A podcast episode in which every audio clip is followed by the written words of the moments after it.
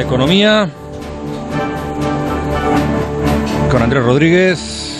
Hola, ¿qué director de Forbes, Aroneta Spain Media. Buenos días, director, ¿cómo estás? ¿Qué pasa? ¿Qué tal, Juan Ram? Saludos a todos. Em, encantado de saludarte, como siempre, y encantado también de saludar a Amador Ayora, director de Economista. ¿Qué tal? Buenas noches, Amador, Buenas ¿cómo noches. estamos? Muy bien. Oye, leo en tu periódico, a ver, las criptomonedas, y me preocupa Bueno, esto. Sí, sí.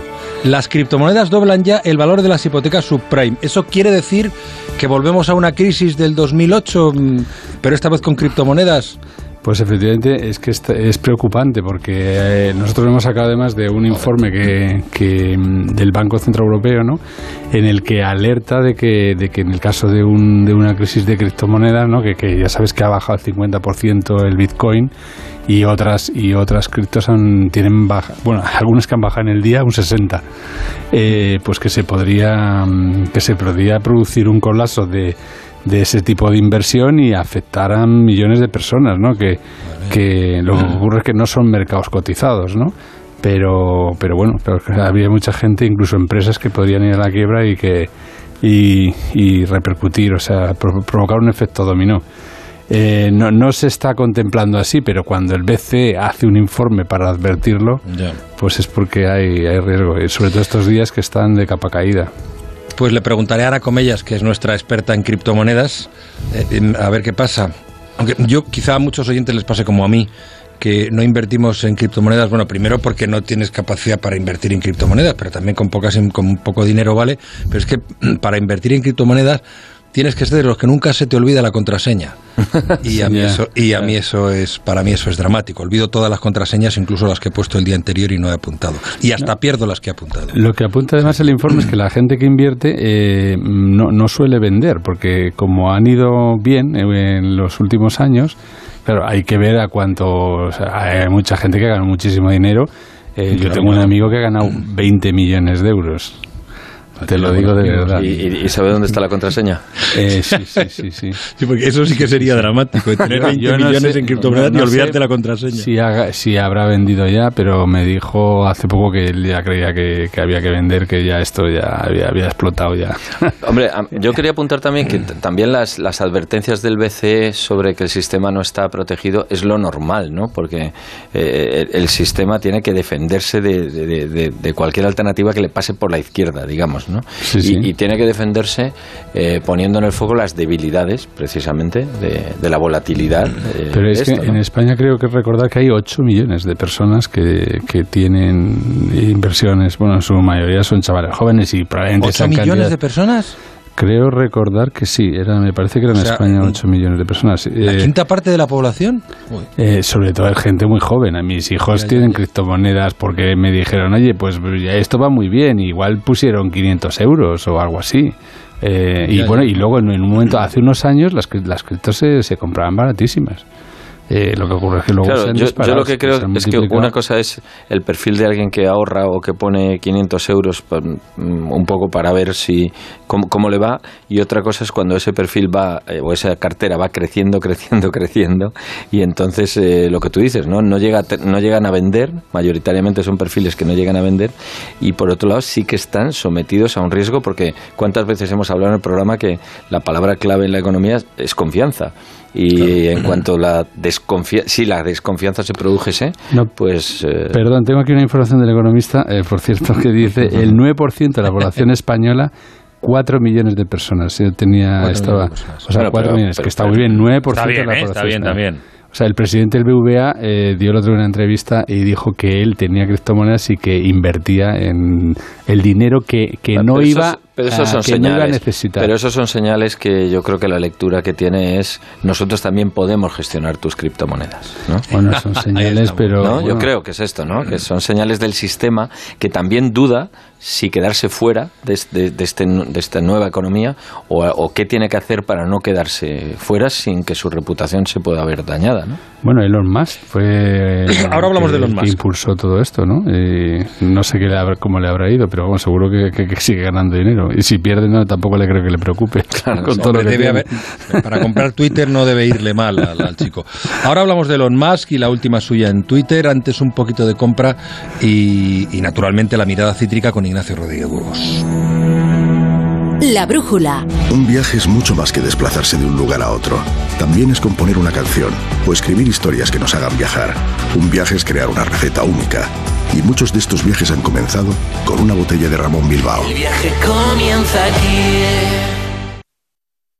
Aparcar en la puerta, vayas donde vayas, es fácil. Pagar menos por el seguro de tu moto es muy fácil.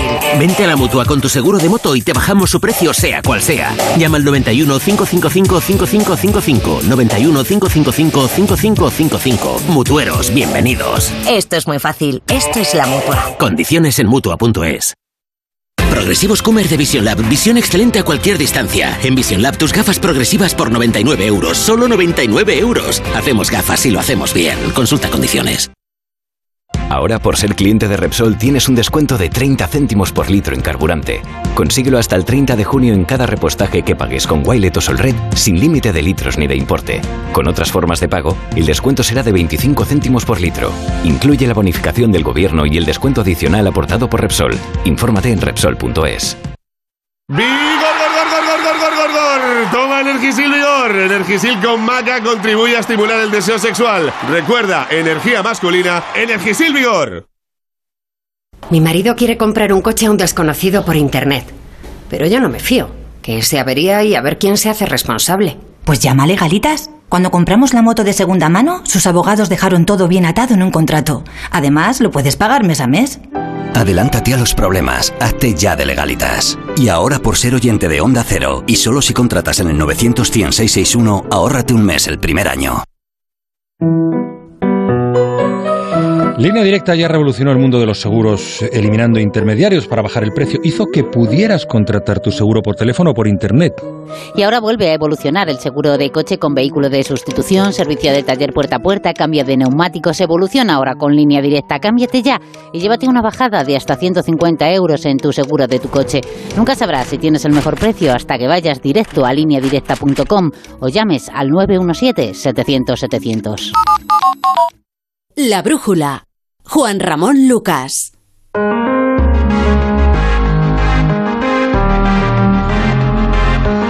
Toca mirada cítrica, como cada tarde-noche en esta brújula de la economía, con Ignacio Rodríguez Burgos. Buenas noches, Ignacio. Saludos, buenas noches. La inflación, la próxima subida de los tipos de interés, la ruptura en la negociación salarial, el retraso en la aprobación de los límites de los precios del gas o el impacto de la guerra provoca a más de un dirigente político, empresarial o sindical un intenso dolor de cabeza. Pero el dolor de cabeza a veces es un gran negocio. La prueba es que Pfizer, el gigante farmacéutico, ha comprado hoy los laboratorios estadounidenses Biohaven por 12.000 millones de euros. Con esta operación, Pfizer adquiere el medicamento Nurtec, un fármaco contra la migraña.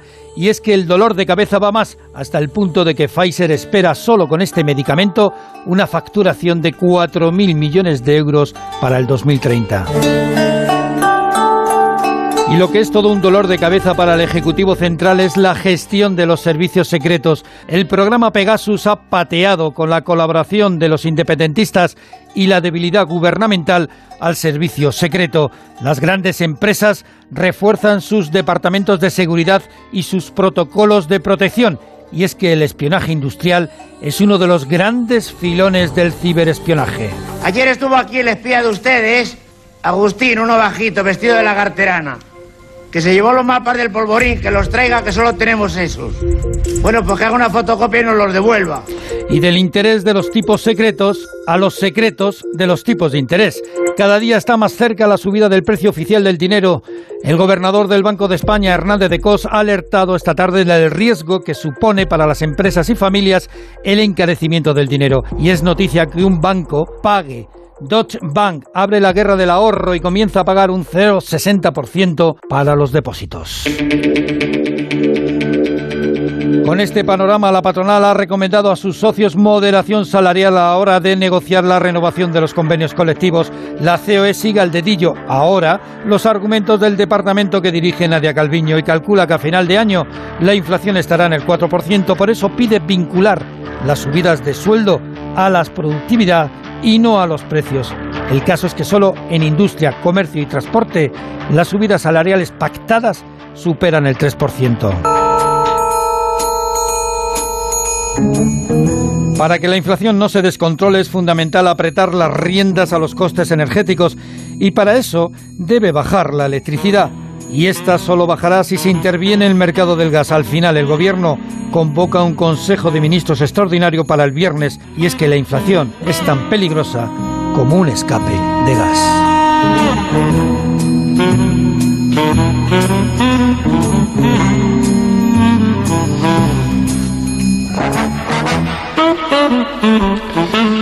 Bueno, y lo que os decía antes de entrar en, gases y otras materias eh, etéreas del día, o no tan etéreas, eh, la última hora, medio camino entre las redes sociales y uno de los empresarios más famosos del planeta. Queríais hablar, Amador Andrés, ya os veía yo, de Elon Musk, y es que acaba de anunciar que Twitter volverá a acoger a Donald Trump, corresponsal en Estados Unidos. Agustín Alcalá, buenas noches, Agus. Buenas noches. Donald Trump volverá a Twitter de la mano de su nuevo propietario, Elon Musk, que ha declarado en un evento en San Francisco patrocinado por el diario The Financial Times que fue un error expulsar al expresidente después de la violenta toma del Capitolio del 6 de enero por sus seguidores. Musk ha señalado que fue una decisión moralmente mala el excluir a Trump. No fue lo correcto y un error porque enfadó a una gran cantidad de gente del país y al final no ha evitado que Trump siga pudiendo comunicarse con sus seguidores. El tratamiento que recibirá el empresario inmobiliario ha sido uno de los asuntos que más interés ha provocado la adquisición de Twitter por parte de Musk, que ha pagado 44.000 millones de dólares por la red social. El multimillonario, en el encuentro con el Financial Times sobre el futuro del automóvil, se ha mostrado partidario de borrar, hacer invisibles o suspender a las personas que escriben tweets que sean malos y equivocados, pero ha reiterado que la suspensión es una medida excesiva. Trump ha respondido al interés de Musk de que vuelva a Twitter asegurando que no lo hará y que prefiere dirigirse a sus seguidores a través de su propia plataforma, la verdad social, que hasta ahora ha estado plagada de problemas, con muy bajo número de usuarios y acusaciones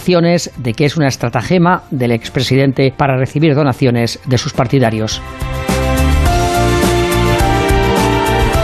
Bueno, ¿cómo lo veis, Amador? Bueno, nosotros somos periodistas y defendemos, bueno, por lo menos yo, Andrés me está mirando. Sí, Andrés también. Eh, defendemos la libertad de expresión. Es verdad que Trump se pasó tres, eh, tres pueblos, iba a decir, ¿no? En lo de no, es una expresión que provocó el, el asalto al, todos, Claro, cuando provocó el asalto al Congreso, pues eso, bueno, todavía probablemente se ha juzgado por eso, está, hay un, varios procesos abiertos, pero a mí me parece que, que efectivamente si, si, mm, si no insultas a nadie, y, respetas, pues eh, bueno, este era un, hombre que tenía millones de, seguidores, entonces primero fue un mal negocio cortar, me pareció estúpido y luego pues eh, pues a mí me parece bien. Eh, y, y, a mí me alegra porque o sea, ha habido, se ha montado toda una leyenda en torno a que, a que cuando Elon Musk compra Twitter lo quería hacer por su ego, por, por dirigir el mundo, porque al final es un medio de comunicación de masas. Y, bueno, si, si, es, si es así, pues quizá él, quiere defender valores, eso, la libertad y la libertad de expresión y todas esas cosas, ¿no? Yo creo que, que lo que estamos hablando es de la nueva manera de impactar en el mercado. Eh, lejos de la publicidad tradicional de espacios publicitarios y creatividades. Y yo creo que Elon Musk, antes de comprar Twitter, ya debió hablar con Trump, porque en primer lugar no le interesa que, Trump monte una red eh, paralela alternativa, aunque no le llegara a Twitter a la sola del zapato de la audiencia. Y en segundo lugar, de lo que se está discutiendo, yo creo aquí, es de las próximas de las próximas elecciones americanas, es decir, de cómo ir preparando la campaña mediática, qué medios tengo a favor, qué medios tengo neutrales o en contra de las próximas elecciones, en el caso de que Trump se presente, que yo apostaría que se, que se va se va, que se va a presentar. Sí, tiene que ganar las primarias. Y, yo creo que eh, al final lo que le está proponiendo Elon Musk es no compitamos en este negocio, vente, apúntate a mi negocio y a lo mejor te ayudo en, tu candidatura. Y yo creo que, eso, es lo que creo que está Que tú en la libertad de expresión y en estas así... Eh, no, yo soy periodista, yo creo en la libertad de expresión. Que no, lo, que no lo hace por eso, lo hace por negocio. Bueno, yo creo que bueno, yo, yo creo que las dos cosas no son incompatibles. No creo que el negocio tenga que ser, incompatible de una defensa de la libertad de expresión. Yo creo que Twitter claramente tiene un problema de, robots, eh, de intoxicación, de, de, ruido, de falsedad. Eh, lo, tiene igual Facebook. Lo tiene igual Facebook, lo que pasa es que Facebook no cambia de manos. Entonces, ese eh, eh, Zuckerberg es difícil que, que, él diga lo estamos haciendo mal, lo tengo que arreglar, ¿no? Eh, pero es fácil que un dueño nuevo de un negocio, como el caso de Twitter, y además el hombre más rico del mundo, diga yo compro esto porque esto está siendo turbio y lo voy a arreglar. Y, y, una manera de defender la libertad de expresión es incluso dejar volver a alguien que se le ha saltado, ¿no? Como el, como el tema de Trump. Pero mm, tendrá que tomar otras decisiones en paralelo, como poner algoritmos o, o, cambiar, el, o cambiar el sistema de juego para, para. Porque a los robots los tienen que parar otros robots, ¿no? Y, y yo creo que cuando Trump dice que no, el pulso que está echando eh, no es económico contra Musk, es político. Es político. Sí, probablemente.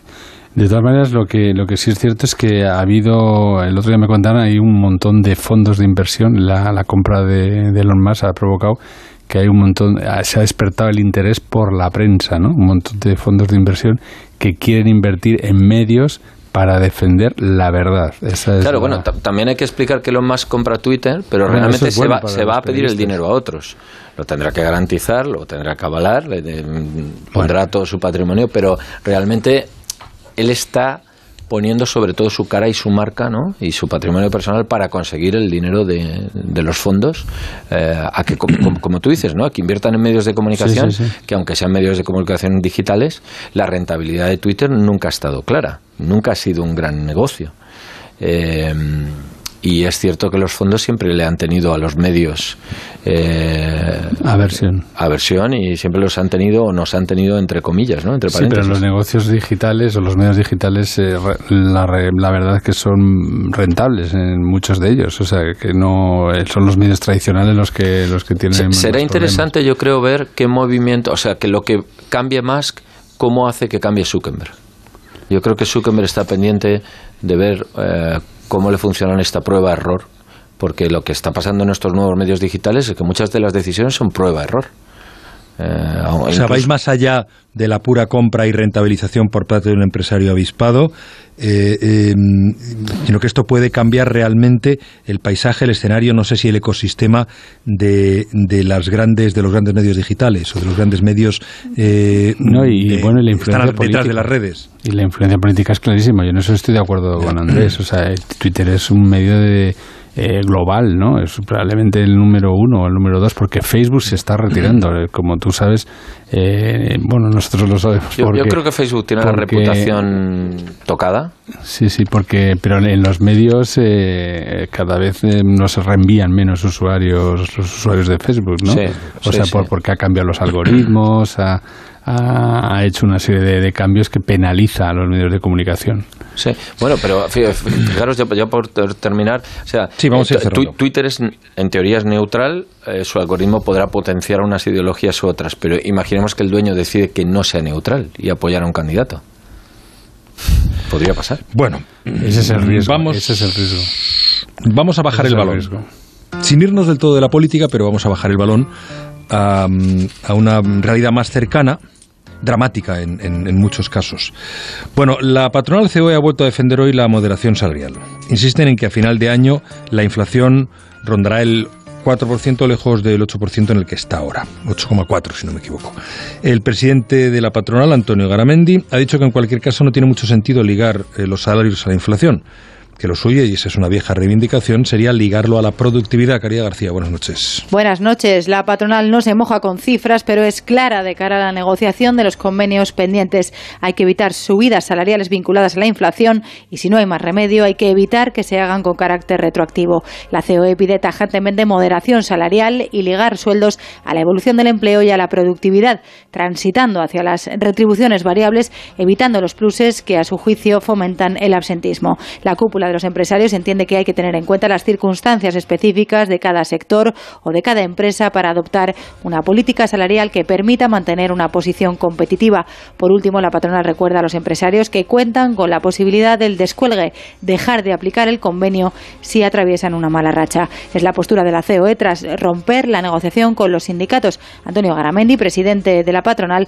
anticipaba la esencia a primera hora de la mañana. La realidad es que es fundamental eh, y el objetivo principal para nosotros es que haya empleo, que el empleo esté eh, por encima de todo, encima de la mesa eh, y para eso es necesario que las empresas tengan capacidad de poder generar empleo o de mantenerlo. Conocidas las recomendaciones empresariales, los sindicatos elevan el tono y anuncian una campaña de movilización creciente en la negociación de convenios. A su juicio, la clase trabajadora no puede cargar con el peso de la inflación. Desde Comisiones Obreras, Unai Sordo incluso llama la atención sobre las consecuencias que esa moderación salarial puede tener para la economía en su conjunto. La demanda interna de los países es decisiva para salir de la crisis y la demanda interna de España se basa en salarios, pensiones y prestaciones sociales. La congelación de los salarios que pretende COE es un suicidio económico para España.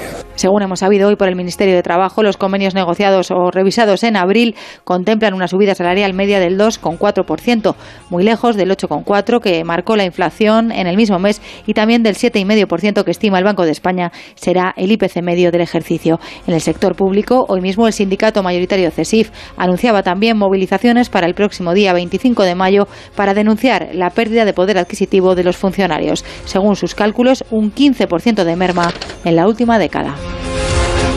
La disputa entre los interlocutores sociales, que me da la sensación de que recupera ritmos y, y sonidos ya conocidos. Moderación salarial, frente a necesidad de no perder poder adquisitivo por la inflación. No sé si lo no sé si nos estamos alejando o nos hemos alejado ya definitivamente de, de, aquel paisaje casi idílico de acuerdos propiciados por el gobierno, reuniones entre gobiernos, sindicatos y patronal que estaban de acuerdo en cómo encarar la crisis. Me parece que eso es una pantalla anterior o soy demasiado pesimista.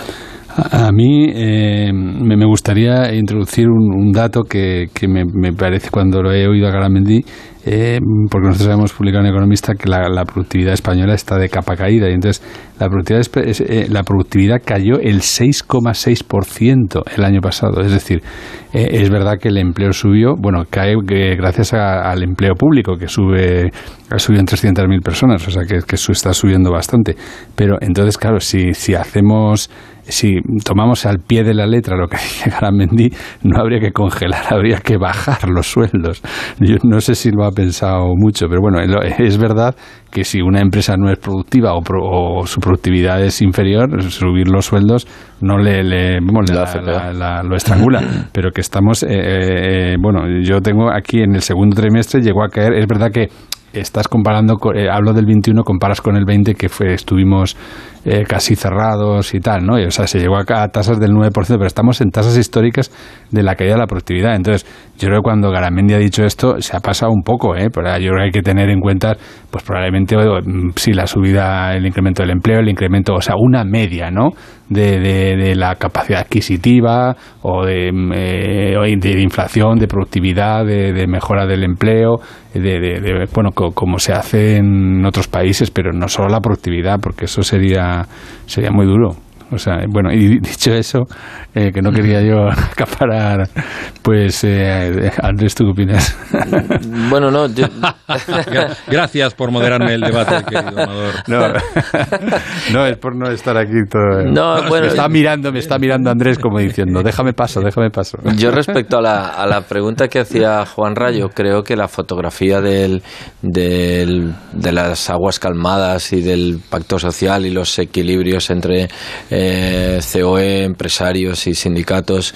es que estamos en una sociedad mm, completamente diferente, donde, donde ya el, blanco y el negro no conviven de la misma manera, sino que hay multitud de grises y de matices entre, entre cada punto y yo creo que los sindicatos tienen que repensar también su manera de defender los intereses de los trabajadores, que, una democracia como la nuestra lo necesita, desde luego, las grandes democracias del mundo lo tienen, pero hay que volver a reconectar con, la gente que representan eh, y y no es tanto, yo creo que nos tengamos que olvidar de, esos sistemas establecidos de comunicación entre patronal y sindicatos, como que, como que están difuminadas las ideas que defiende cada uno y el, y el modo en cómo se defiende. Pero aquí yo, o sea, yo creo que aquí lo grave, y eso hay que decirlo claramente, es que es lo que, o sea, el Banco España lleva alertando de esto mm, cada vez que, bueno, yo estuve la semana pasada hablando con la subgobernadora que fue a una jornada nuestras y me dijo, Amador, el riesgo, riesgo es que la inflación se traslade a los salarios.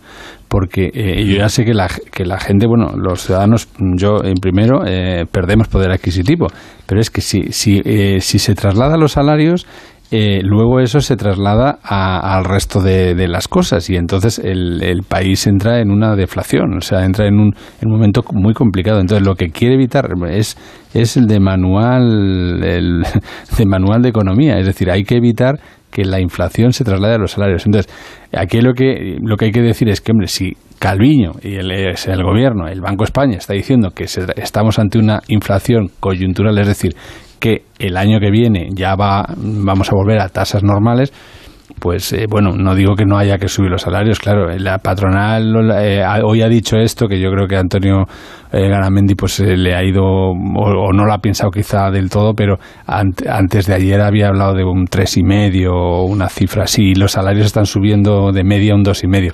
O sea que estás hablando, si la inflación está en un 6, estás hablando de la mitad de lo que suben los precios. No, o sea, pues hay que, hay que hacer un sacrificio, ¿no? El, el, el trabajador hace un sacrificio, las empresas también hacen un sacrificio y, y al final evitas que la economía entre en una espiral inflacionista que, que, que, se te puede que puede ser muy grave subir, eso por el desempleo y una crisis económica. Y, eso es lo que quiere decir. Vamos a seguir atentos a la inflación porque el Banco Central Europeo se va a reunir el, dentro de un mes, el próximo 9 de junio, para debatir eh, cuándo y sobre todo cuánto ¿Cuánto se van a subir los tipos de interés? Su vicepresidente Luis de Guindos no confirma ni desmiente nada. Pedro Pablo González, adelante, buenas noches. Buenas noches. El vicepresidente del Banco Central Europeo, Luis de Guindos, no lo ha confirmado esta tarde-noche en Madrid ni lo ha negado.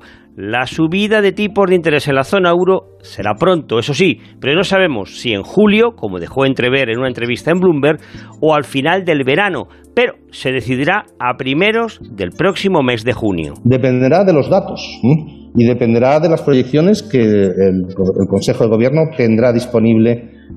El día 9 tenemos un Consejo de Gobierno de política monetaria y lógicamente miraremos estas proyecciones a la luz de lo que es nuestro forward guidance, es decir, nuestras indicaciones futuras si se cumplen las condiciones, entonces evidentemente el Consejo de Gobierno tomará las decisiones que considere, considere oportunas una subida de tipos inicial prevista del 0,25, pero cuidado, si la inflación continúa disparada no se descartan más subidas y el gobernador del Banco de España, Pablo Hernández de Cos, antes de la intervención de Luis de Guindos, dejaba claro los efectos comenzando por el déficit público. Si los incrementos de tipos de interés que se producen son los que ahora mismo está esperando el mercado, la carga financiera se mantiene prácticamente estable. Eh, sin embargo, eh, si eh, simulamos el efecto de un incremento de los tipos de interés adicional al que ya está esperando el mercado de 100 puntos básicos, tanto en el corto como en el largo plazo, entonces el efecto en el medio plazo, en este caso en el año 2024, es de cuatro décimas adicionales de carga de intereses sobre PIB, es decir, de mayor déficit público.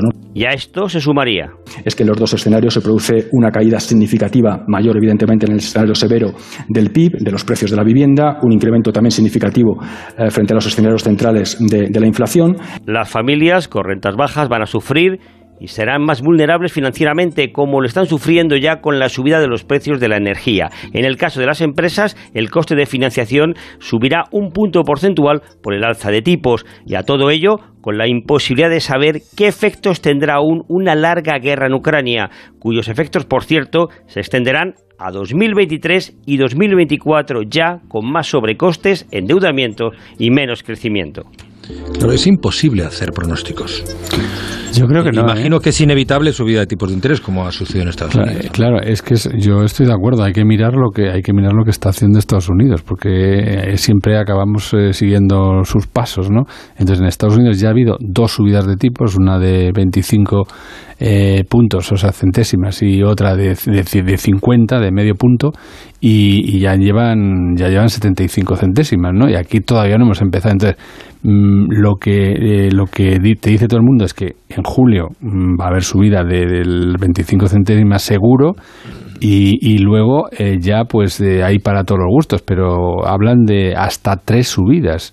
Eh, claro, eh, ¿por qué en Europa menos que en Estados Unidos? Pues por la inflación subyacente que no tiene en cuenta el petróleo, o sea, la energía y los, y los eh, productos no elaborados, no los alimentos básicos. Entonces eso, eso ah, en Estados Unidos está en el seis y medio, es decir, allí sí que se han subido los salarios. Si sabéis que hay problemas de, de mano de obra, etcétera, y eso ha obligado a, tener que subir los salarios para poder contratar gente, porque si no les pagas, pues no, no, no, no trabajan. Entonces, esa subida de salarios ha provocado que, hayan eh, que se haya trasladado a la inflación subyacente y, y, que hayan tenido que subir los tipos. Eso es lo que se intenta evitar en Europa, que no, se que no haya esa subida de la inflación subyacente y que no se traslade a los salarios y entonces que los tipos suban menos que, en Estados Unidos. Y entonces, eh, ¿lo va a conseguir o no? Pues eh, se admiten apuestas. Bueno, yo creo que también lo que va a pasar es que según el resultado de cómo vaya reaccionando el mercado americano, eh, las subidas en Europa pues irán progresivamente. Y claro, no, no podemos vaticinar a qué velocidad, como tú decías, y la, guerra van a subir. y el petróleo, y si cortamos el gas a Alemania. que, van a subir nadie tiene duda. ¿A qué ritmo van a subir? Pues bueno, pues hay apuestas de todo tipo, pero realmente yo creo que dependerá de una serie de factores combinados. ¿no? Sí, pero por ejemplo las hipotecas, todo el mundo ya da un, el Euribor a un punto, o sea que eso, eh, una hipoteca media son 300 euros, o sea... Eh, bueno, em, oye, que sepáis que el viernes van a topar, qué, fea es la palabra, bueno, el, viernes van a poner tope al precio del gas. El gobierno no ha podido aprobar hoy, el Consejo de Ministros, ese mecanismo para limitar el precio destinado a la producción eléctrica y al final va a hacer un, se va a hacer un Consejo de Ministros extraordinario convocado para el viernes. Patricia Gijón, buenas noches, Pati. Buenas noches, con cierto retraso por el visto bueno de Bruselas, el gobierno aprobará finalmente el próximo viernes en un Consejo de Ministros extraordinario el techo al gas a 50 euros. Faltan por cerrar flecos técnicos. Las dudas vienen por el lado de los recortes aplicados sobre el beneficio de las eléctricas, la subvención al carbón y el funcionamiento de los mercados de la electricidad a diario.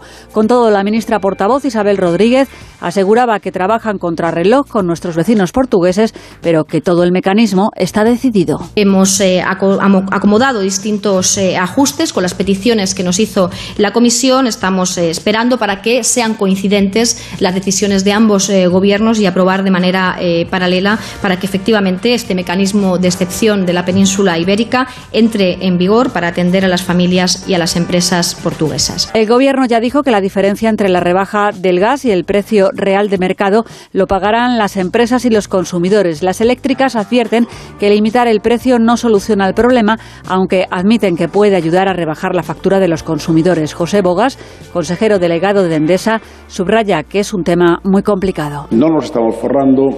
Normalmente se entiende que es que estamos internalizando estos precios muy elevados de la energía en eh, lo que vendemos a nuestros clientes.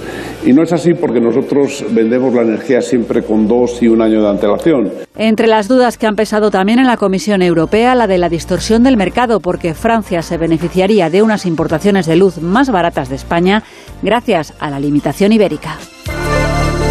La brújula, la vida a partir de las 8 de la tarde. Juan Ramón Lucas. Y a las 10 menos 20, saludo en la brújula a Luis Ramos, nuestro hombre de la marca personal.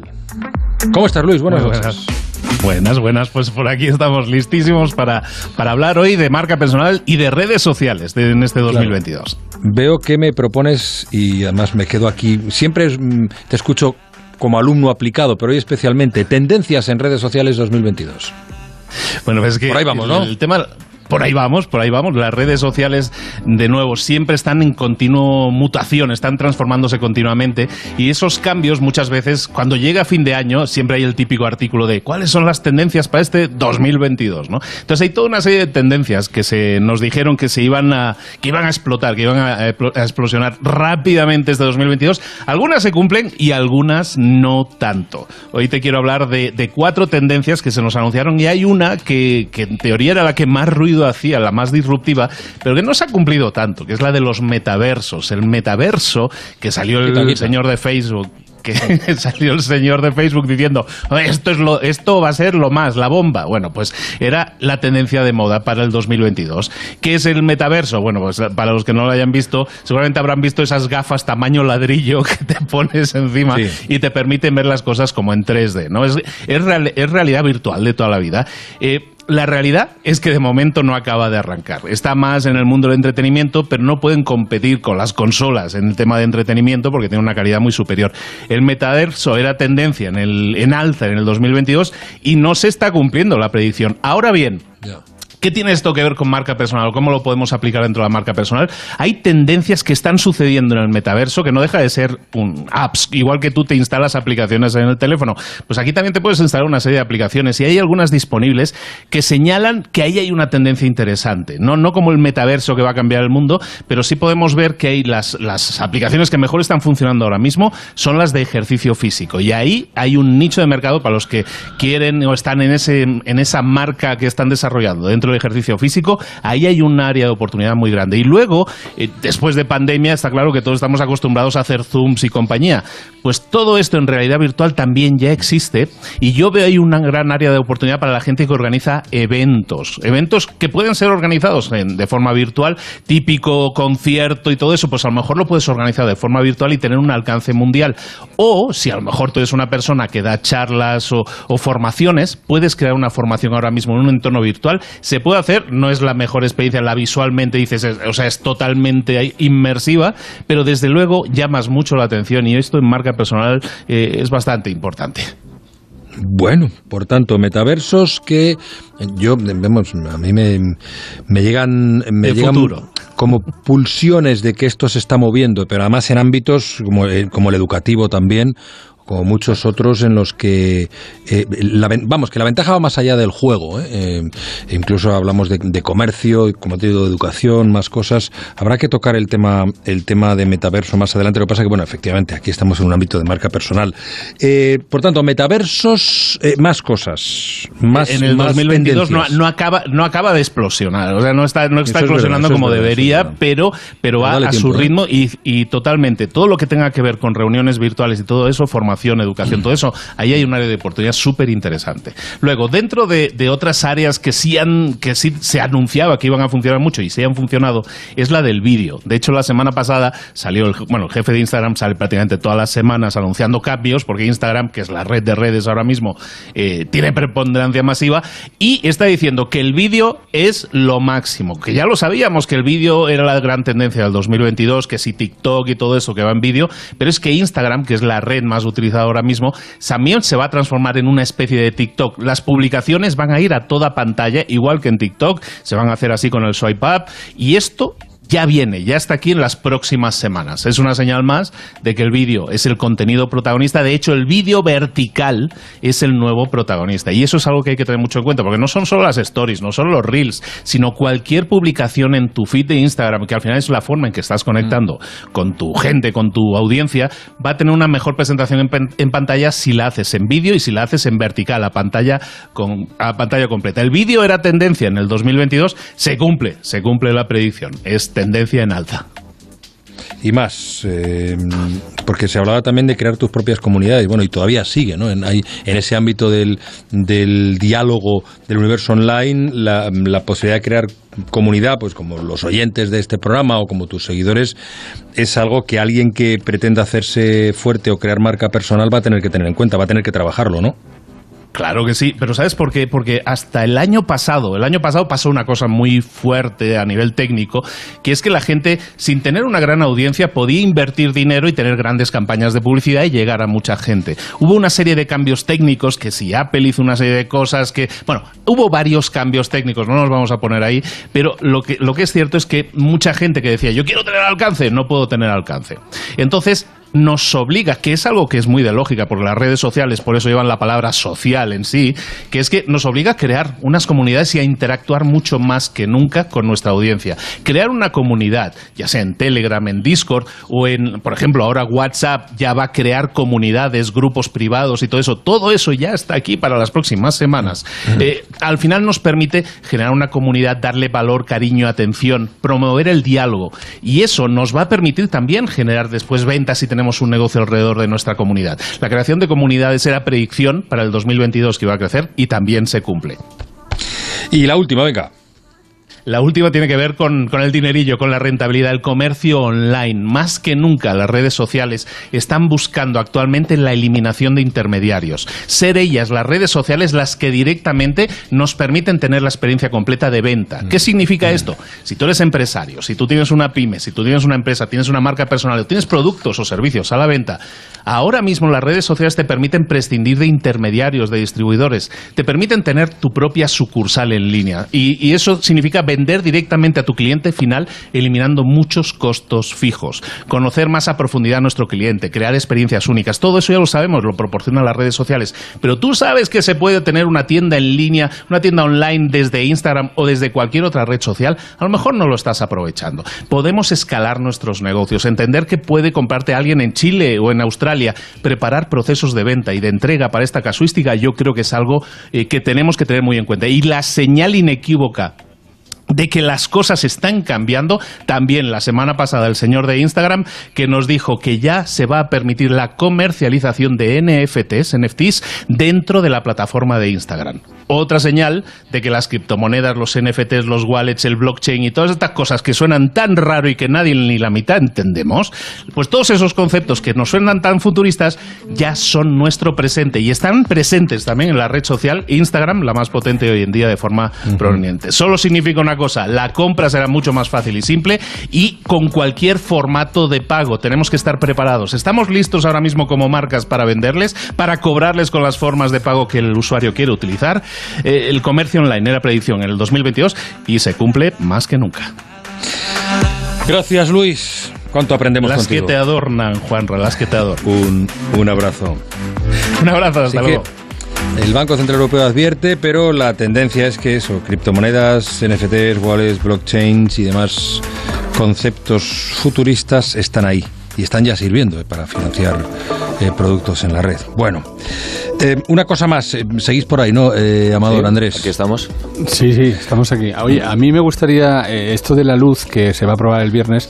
eh, Sí. recalcar que solo la mitad de los españoles, bueno, menos de la mitad de los españoles se van a ver beneficiados por la subida de la luz. Es decir, hay 10 millones y medio en tarifa regulada, que es lo que va a bajar aproximadamente un tercio, y 16 millones en tarifa libre. Es decir, que, que la mayoría de, los españoles no se van a ver afectados por, por esta medida. Pues haces muy bien, Amador Ayora, en, en recordarlo, en poner las cosas en su sitio, que para eso estamos también en esta, en esta tertulia. Permitidme una cosa más. Estábamos hablando de, de este tiempo de, de encuentros en la comunicación, de formas de financiación, de tendencias. Pues ahora os propongo que atendamos a los influencers, ese, ese mundo que cada vez coge más peso en las campañas de publicidad en las empresas, aunque no siempre se hace de la manera más adecuada. Y es que al menos un tercio del dinero que se dedica a contratar, a invertir en publicidad con este tipo de personas, se malgasta. Bueno, conclusiones del informe presentado hoy eh, por parte de la empresa líder en influence marketing en nuestro país, H2H. La publicidad con influencers tiene mucho margen de crecimiento, pero claro, se tiene que realizar de manera profesional. Pero Pablo, cuéntanos. Los datos no dejan lugar a dudas. En 2021 las empresas gastaron más de 55 millones en publicidad con influencers y más de 20 millones se han malgastado. No se han conseguido los objetivos deseados. Las causas son diversas y les ha explicado a Onda Cero Luis Díaz, que es director general de H2H, la agencia especialista líder en influencer marketing en España. Y hay que empezar, sobre todo, por la selección correcta. La clave del éxito en una campaña con influencers es seleccionar correctamente a cuáles van a ser esos prescriptores con los que tú vas a trabajar eh, para acercar tu marca y tu producto a, a tus consumidores. Si la elección no está bien hecha, eh, pues eh, luego vienen, vienen los problemas. Tras ello, destinar el dinero por impactos reales, no por número de seguidores. Que una persona tenga un millón de seguidores no significa que vaya a poder impactar a un millón de seguidores. Y ese dato, a cuántas personas les va a el contenido, es lo que realmente importa y por lo que las marcas deben pagar al influencer. Y es que muchos perfiles tienen una alta duplicidad de seguidores con respecto a un influencer principal, llegando en algunos casos a superar el 80% de seguidores compartidos. La solución para que funcione y se optimice la inversión pasa por profesionalizar esta actividad. Las marcas tienen que trabajar con expertos que conozcan las oportunidades y amenazar de esta palanca y puedan así maximizar el retorno de la inversión realizada. Bueno, pues muy tecnológico nos ha salido hoy el programa y ya prácticamente estamos, estamos terminando. En un ratito viene María Jesús Alavarreyes a hablarnos de psicología y hoy nos centramos en la importancia de la amistad. Así que amigos míos, eh, querido Andrés Rodríguez, querido Amador Ayora, ha sido un placer como siempre eh, compartir con vosotros este tiempo de radio y de reflexión. Gracias, eh, cuidaos mucho y nos encontramos eh, la semana que viene.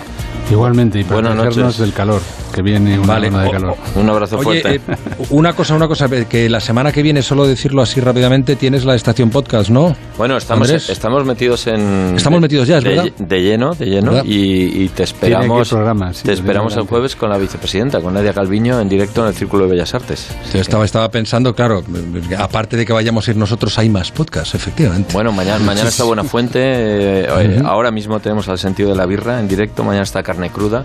Y como se dice, todo el, todo el papel repartido. ¿eh? Cuídate, Andrés. Un abrazo Adiós. Amador. Un abrazo. Chao, hasta luego. Hasta pronto. La brújula. Juan Ramón Lucas.